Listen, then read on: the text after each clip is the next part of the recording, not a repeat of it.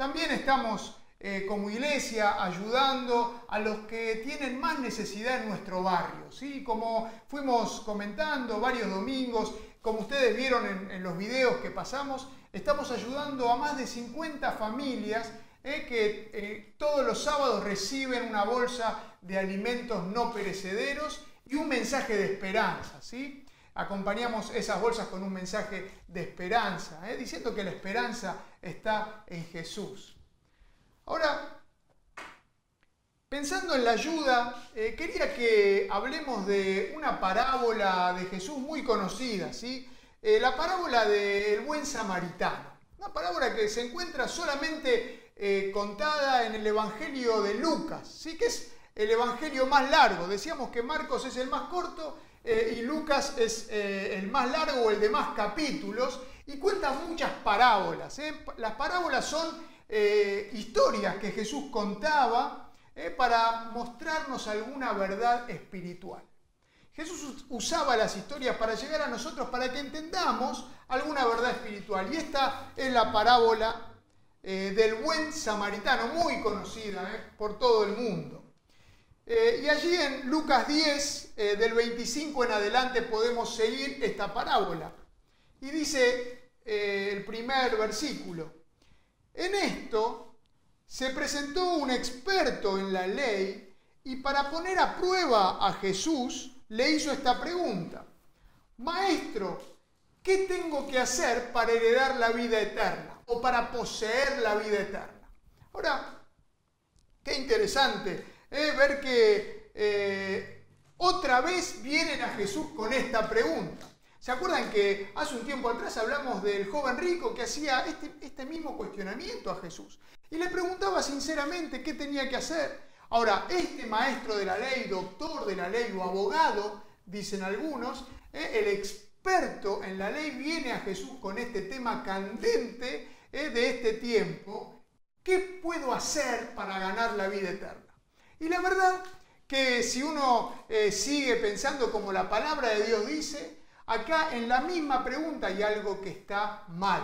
La pregunta está mal formulada, ¿no? Porque, ¿qué puedo hacer yo para ganarme la vida eterna? Bueno, realmente la respuesta que conocemos es nada. Nada puedo hacer yo para ganar la vida eterna, porque la vida eterna, el tenerla, el tener la salvación, no depende de mí ni depende de lo que yo haga, sino que depende de lo que Jesús ya hizo en la cruz por mí ¿eh? y por vos también.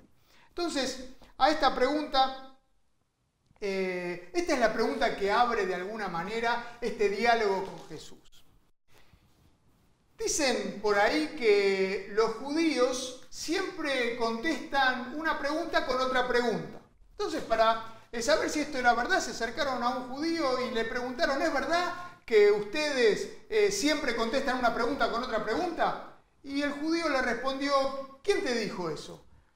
Bueno, eh, puede ser. Bueno, acá sigue este relato eh, y este experto en la ley le pregunta a Jesús qué tiene que hacer para ganar la vida eterna y Jesús le responde como buen judío con una pregunta. Dice versículo 26, replicó Jesús, ¿qué está escrito en la ley? ¿Cómo la interpretas tú? Le dice Jesús a este experto de la ley. Qué pregunta interesante, ¿no? ¿Cómo lees? ¿O cómo lees, le dice? ¿O cómo interpretas eh, esta ley que conoces, esta ley de la que sos experto? Y es una pregunta que nos tenemos que hacer a nosotros mismos también. ¿Cómo nos acercamos a la palabra de Dios? Porque a veces podés acercarte a la palabra de Dios para que te diga lo que querés escuchar.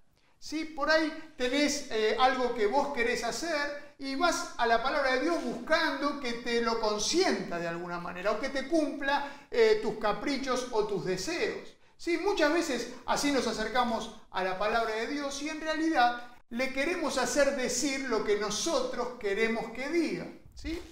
Entonces ponemos nosotros en la palabra de Dios nuestras propias ideas en vez de extraer de la palabra de Dios las ideas de Dios mismo. Entonces, eh, Jesús le pregunta eh, esto al, intérprete, al experto en la ley, ¿sí? Y sigue diciendo, ¿eh? como respuesta, sigue versículo 27, el hombre citó. Jesús le dice, ¿cómo interpretar la ley? Y el hombre citó, ama al Señor tu Dios con todo tu corazón, con todo tu ser, con todas tus fuerzas y con toda tu mente, y ama a tu prójimo como a ti mismo. Bien contestado, le dijo Jesús, haz eso y vivirás. Y ahora uno acá se puede preguntar, pero ¿cómo? Entonces yo haciendo esto voy a tener vida eterna. ¿Cómo Jesús? ¿De qué está hablando? No era que eh, la vida eterna yo no puedo hacer algo para ganarla, sino que Jesús mismo me la da y es un regalo que recibo por gracia de Él. Bueno, sí, totalmente, pero Jesús lo que, lo que hace es llevar a este experto de la ley a su terreno, a la ley, y le hace preguntarse sobre la, esta ley, qué es lo que la ley dice.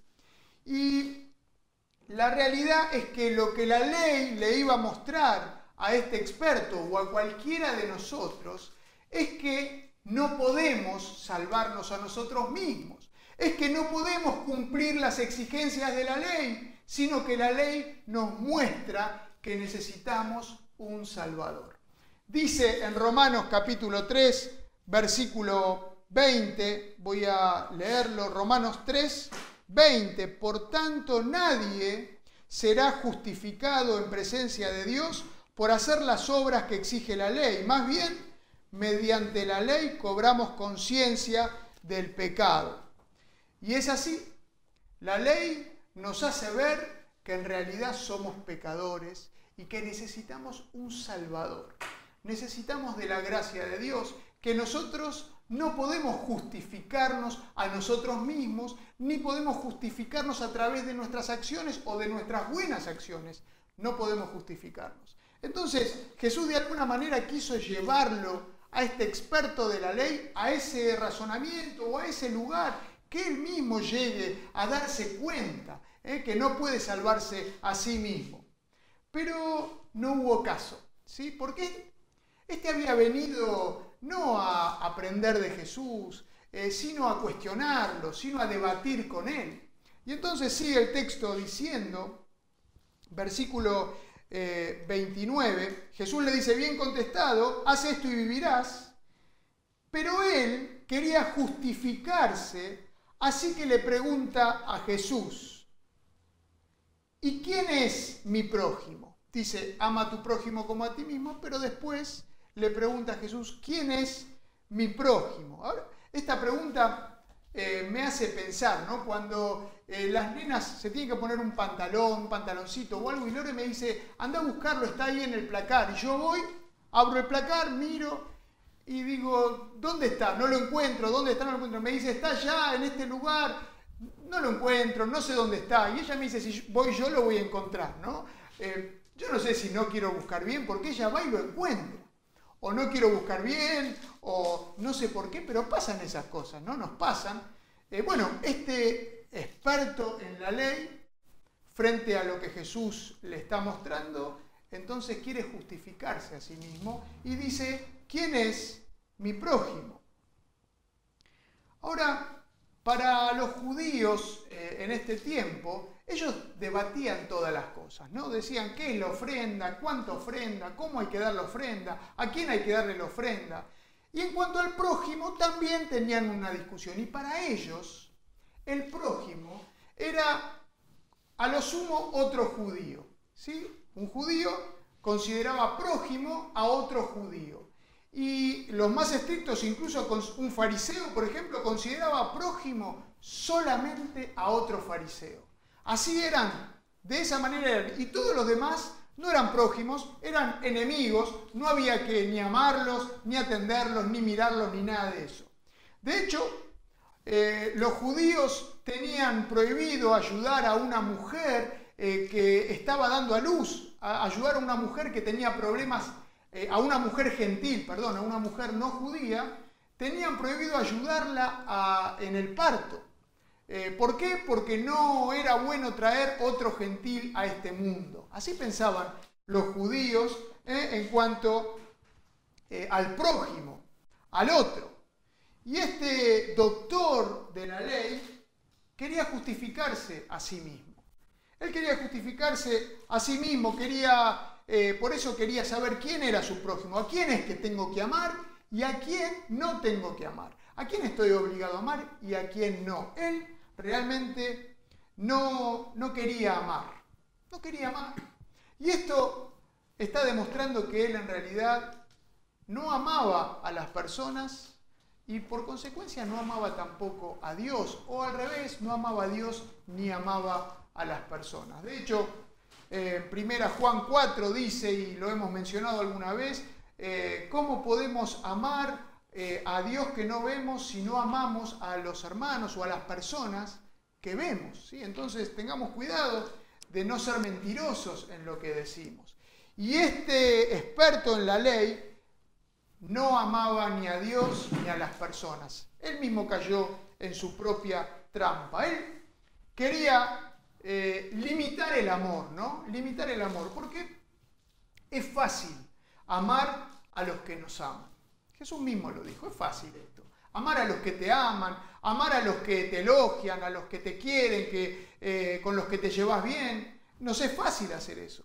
Es fácil eh, con los que nos llevamos bien eh, hacer cosas por ellos. Claro que es fácil. Es más, más difícil, más complicado cuando no recibimos algo a cambio. Cuando no recibimos el mismo trato. Ahí se complica un poco, ¿no? Pero Jesús dice que tenemos que amar al prójimo. Y ahora nos va a explicar eh, un poquito más. Porque Jesús responde, ¿quién es mi prójimo? Responde esta pregunta con la parábola del buen samaritano.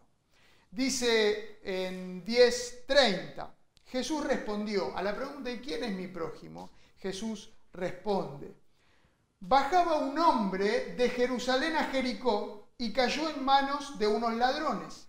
Le quitaron la ropa, lo golpearon y se fueron dejándolo medio muerto. Esta es la parábola del buen samaritano, así empieza, ¿no? Eh, y dice que este hombre bajaba de Jerusalén a Jericó. ¿Por qué bajaba? Bueno, porque Jerusalén estaba más arriba en el nivel eh, eh, del mar y Jericó más abajo. Entonces era un camino como descendente. Y era un camino muy peligroso, ¿sí? un camino de unos 27 kilómetros, muy peligroso para transitar, un camino angosto, había cuevas, había lugares donde los bandidos se escondían y esperaban a sus víctimas.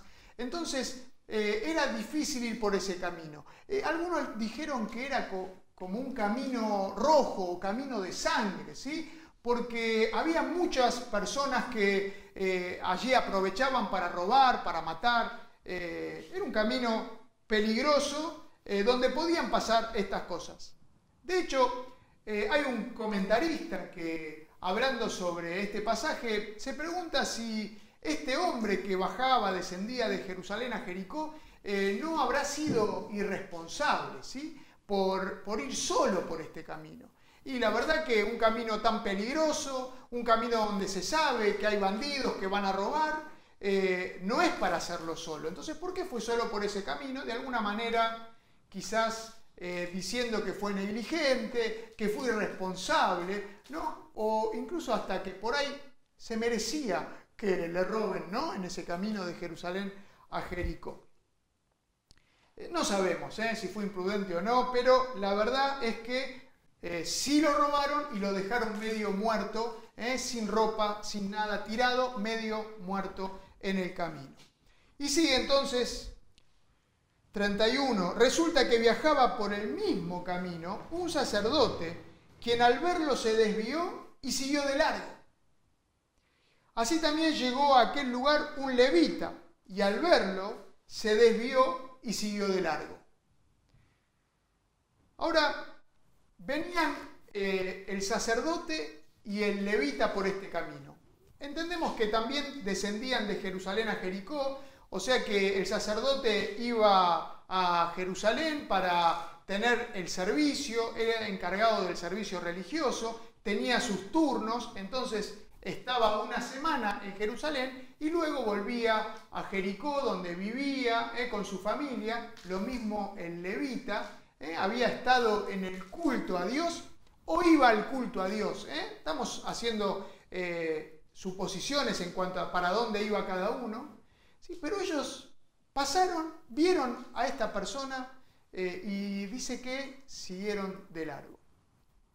O sea, los religiosos, los que, de los que más uno hubiese demandado que paren a socorrer al herido, lo que hicieron es seguir de largo sin siquiera detenerse. No nos dice por qué. La verdad que Jesús en la historia no nos dice por qué ni el sacerdote ni el levita eh, pararon ahí. Entonces podemos pensar, ¿no? Quizás eh, pensaron ellos que era muy peligroso. Es un camino peligroso y hay que hacerlo con prisa. Hay que pasar de largo y llegar al destino, ¿no? O quizás pensaron que eh, este herido que estaba ahí era una emboscada, ¿no? Entonces, si ellos se acercaban a ayudarlo, eh, podrían venir otros y atacarlos a ellos, al sacerdote o al levita. O quizás lo vieron ahí y, como no dijo nada, no lo ayudaron, siguieron de largo, pero estaba medio muerto, pero siguieron de largo. O quizás pensaron que estaba muerto y si tocan a un muerto, la ley decía que iban a quedar impuros o inmundos. Eh, entonces querían preservarse ritualmente para no contaminarse. O quizás pensaron que algún otro se iba a ocupar, ¿no? Uno puede pensar, bueno, otro lo va a hacer, está ahí pidiendo o con una necesidad, bueno, alguien se va a ocupar, o que se ocupe el Estado ¿eh? de este que tanto necesita. Algún otro lo va a hacer. O quizás pensaron que no se merece ninguna ayuda. ¿Sí? No, no se la merece, porque ¿por qué vino solo por este camino eh, y lo robaron? Y bueno, ahora que se aguante. ¿Sí? Y bueno, pensamientos que tal vez a nosotros también nos vienen ¿eh? cuando vemos a alguien en necesidad.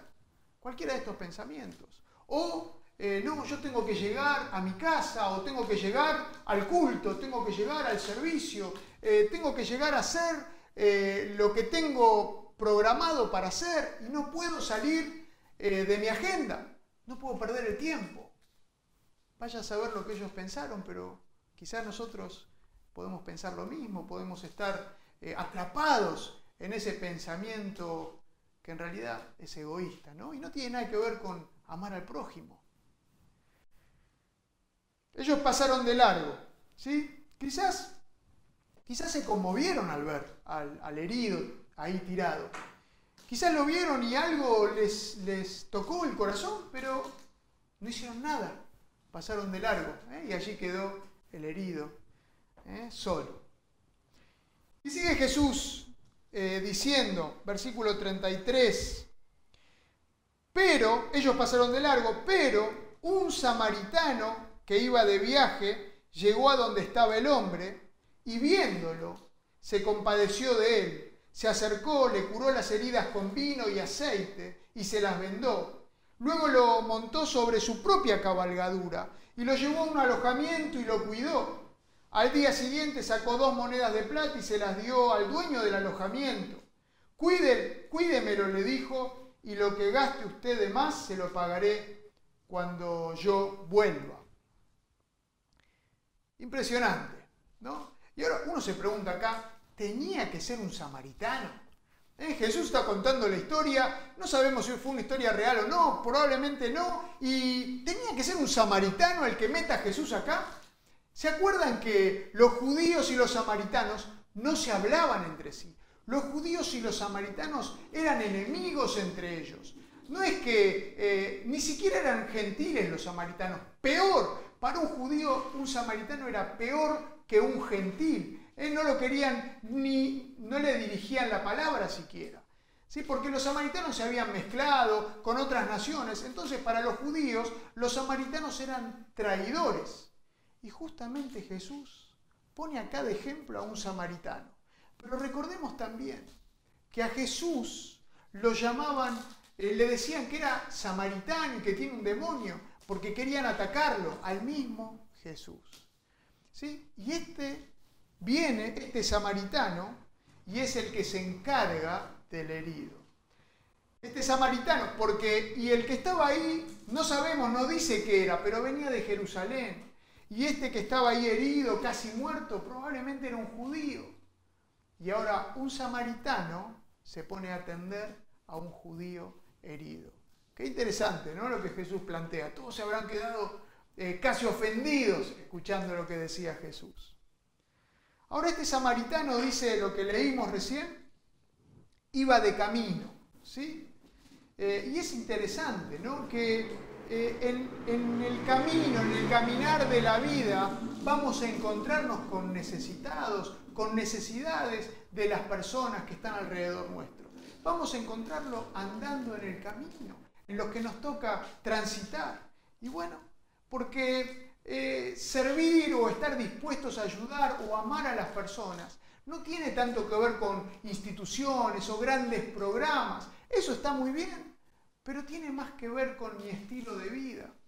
¿eh? El amar a las personas mientras voy caminando en este camino de la vida que me toca.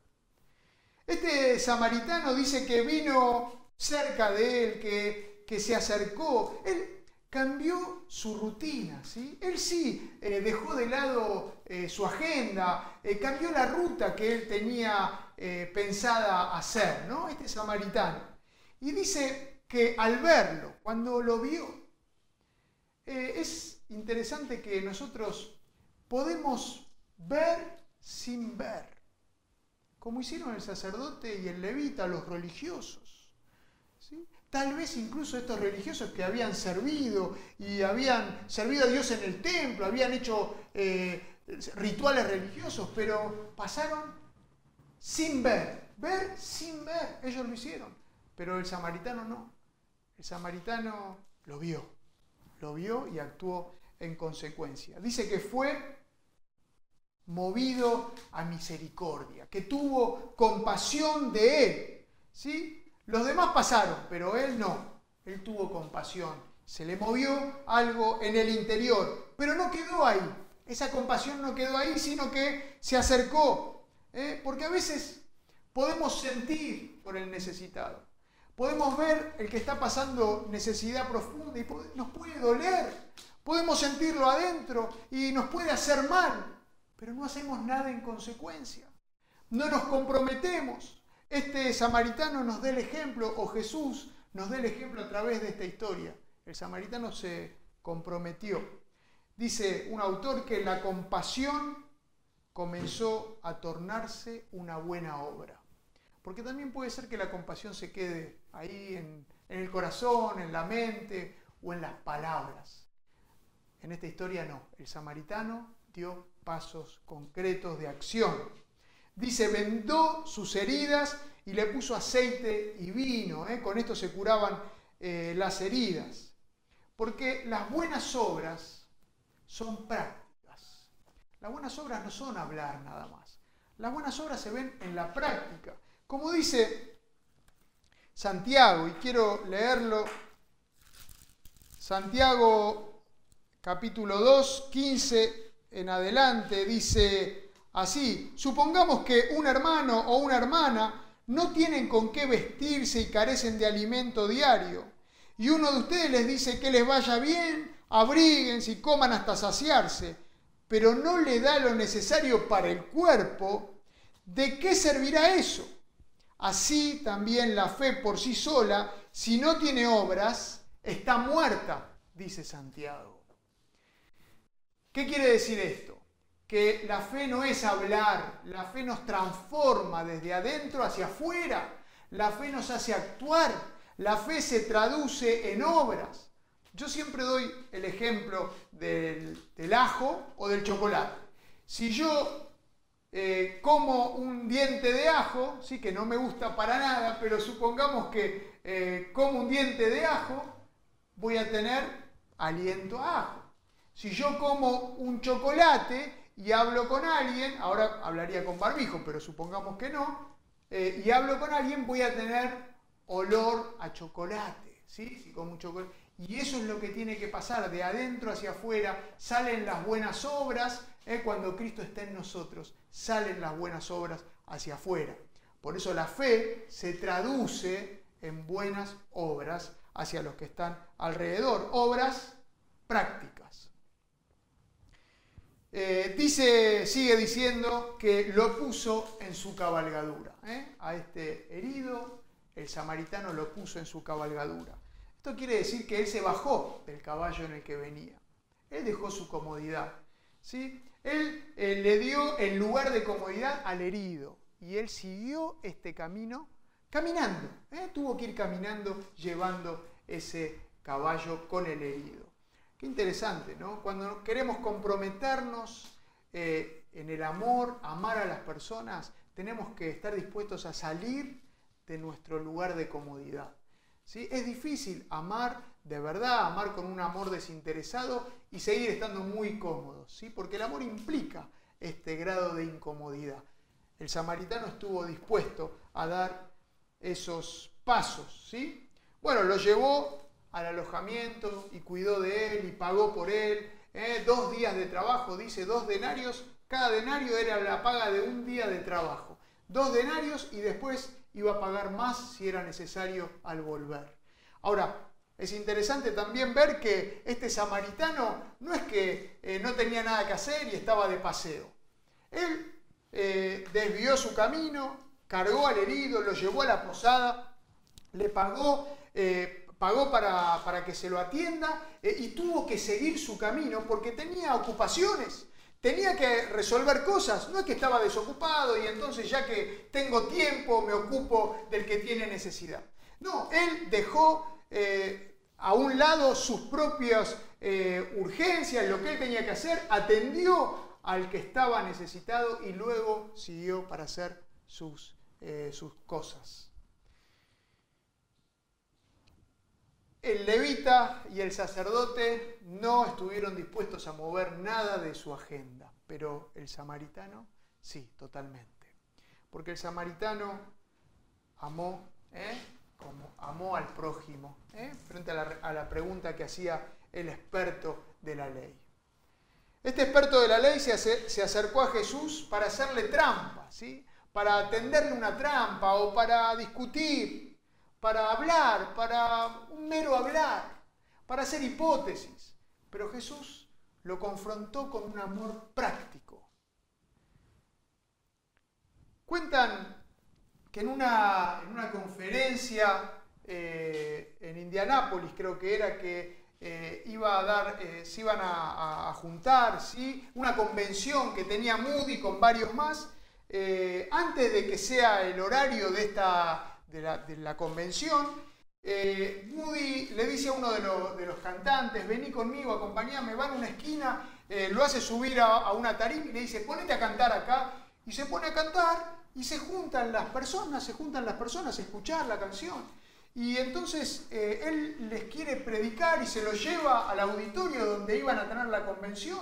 Y un montón de personas eh, llenan ese auditorio y Moody les empieza a predicar, a predicar de, del amor de Jesús, a predicar de la cruz. Y estaban escuchando sedientos eh, lo que Moody predicaba, predicaba el Evangelio y del amor de Jesús. Y en eso empiezan a entrar eh, los, hermanos con los cuales iban a tener la convención. Y entonces Moody interrumpe la, predicación eh, y, les dice a todos, bueno, tenemos que, terminar eh, porque aquí están los hermanos con los que vamos a tener un debate sobre cómo alcanzar a los perdidos. Y así termina el encuentro y se tienen que ir para que puedan debatir cómo alcanzar a los perdidos. A veces estamos así, ¿no? Que no entendemos bien lo que estamos haciendo o de lo que estamos hablando, o como el, experto en la ley, sí que quería discutir con Jesús, quería hacer planteos teóricos, pero Jesús lo confronta, lo confronta con un amor práctico. Jesús nos confronta con un amor práctico. Amar a Dios y amar a las personas, de verdad, no de palabra, con las acciones. Dice, finalmente Jesús termina y le pregunta a este experto de la ley, ¿cuál de estos tres piensas que demostró ser el prójimo del que cayó en manos de los ladrones? El que se compadeció de él, contestó el experto en la ley, que ni siquiera se animó a decir el samaritano. No, no quiso decir samaritano, sino el que se compadeció de él, contestó el experto en la ley, anda entonces y haz tú lo mismo, concluyó Jesús. Ve y haz tú lo mismo. La parábola del buen samaritano. ¿Se llama así? No se llama la parábola del buen sacerdote, ni del buen levita, ni la parábola del buen religioso. Se llama la parábola del buen samaritano, porque el samaritano este es el que mostró lo que es el amor a Dios y el amor al prójimo con acciones, de manera práctica, no de palabras. Hoy hay innumerables hospitales, fundaciones, obras de caridad con el nombre El Buen Samaritano. ¿eh? Quedó para todo el mundo. ¿Con quién te identificás vos en esta historia? ¿Con quién me identifico yo? ¿Con el sacerdote, el levita, los religiosos, los que vieron la necesidad, los que tal vez estaban sirviendo en el templo pero unos minutos después vieron al herido y siguieron de largo? ¿O te identificás con el experto en la ley, que es el que hace los cuestionamientos y quiere discutir de temas teóricos? ¿Y quiere limitar el amor porque en realidad no ama?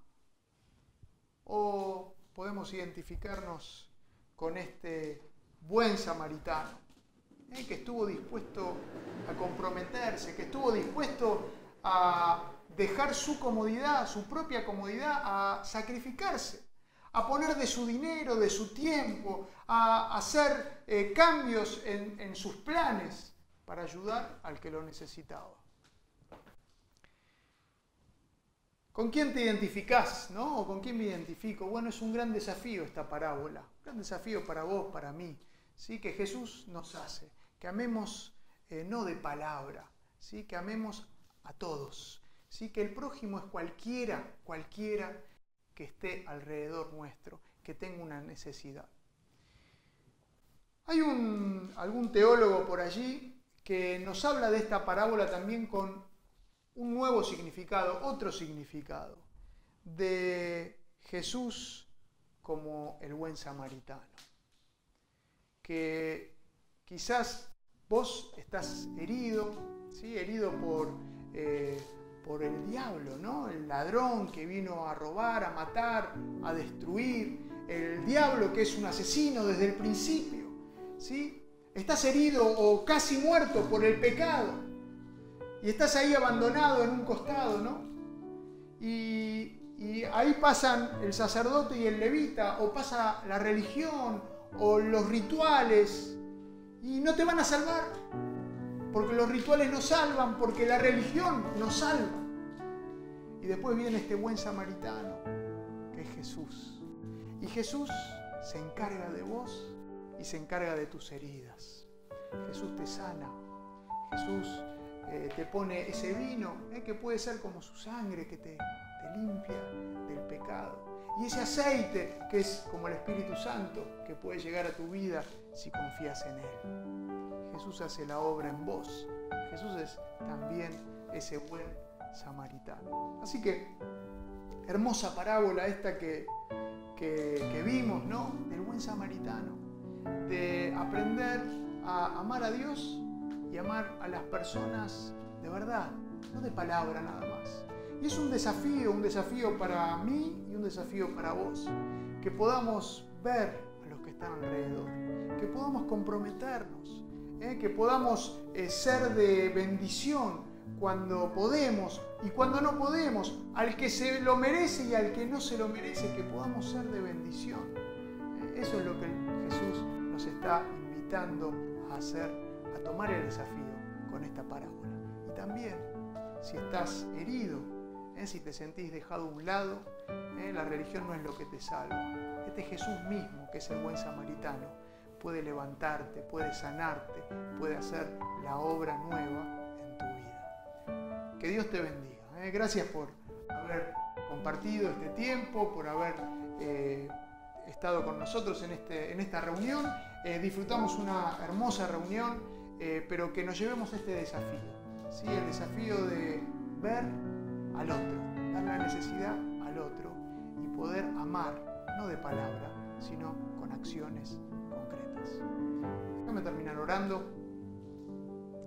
Te damos muchas gracias, Señor, gracias porque Vos llegaste a nosotros, que estábamos muertos en pecado, estábamos lastimados, y nos restauraste, nos levantaste y Señor, querés hacer eso con cualquiera que todavía está herido y está lastimado. Y lo ponemos en tus manos a los que están escuchando y que todavía se sienten de esa manera, que puedan dejar que vos hagas tu obra en ellos. Y también, Señor, gracias porque como iglesia tenemos muchas oportunidades de ayudar a las personas. Gracias porque tenemos la posibilidad, como escuchábamos, en, uno y otro lugar del mundo y en nuestro barrio, en el lugar en donde estamos, de ser de ayuda. Señor, pero aún así asumimos más este desafío que nos planteas de amar no solamente con las palabras, sino todavía más en acciones, amar de verdad a las personas, al necesitado y llevarles este Evangelio maravilloso de salvación en palabras y en hechos, en acciones. Nos ponemos en tus manos, Señor, para que nos avives, para que nos uses de acuerdo a tu voluntad. En el nombre de Jesús. Amén. Muy bien, muchas gracias por haber compartido con nosotros. Hasta la próxima.